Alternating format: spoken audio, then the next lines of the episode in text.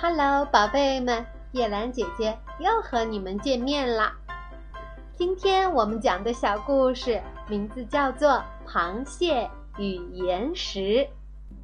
螃蟹与岩石，机灵的螃蟹和一群小鱼小心地围绕着一块岩石转悠，不敢贸然地闯入激流。水清澈透明。鱼儿高兴地游来游去，享受着光与影的乐趣。夜色降临，聪明的螃蟹藏在岩石下面，它好似隐藏在洞里的猛兽，从它躲藏的地方窥探着小鱼的行动。啊，小鱼靠近了，螃蟹夹住小鱼，把它吃掉了。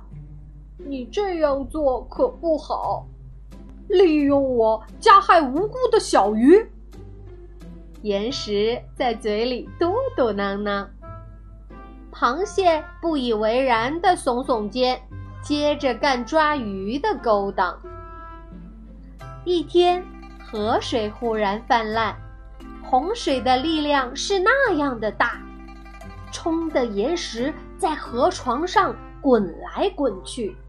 结果把藏在石头下面的螃蟹压扁了。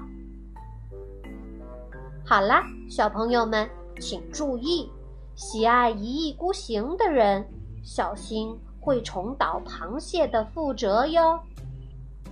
下面进入故事问答时间，请问宝贝们，如果螃蟹听了岩石的话，有所反思自己的行为，你觉得？会发生什么不一样的故事呢？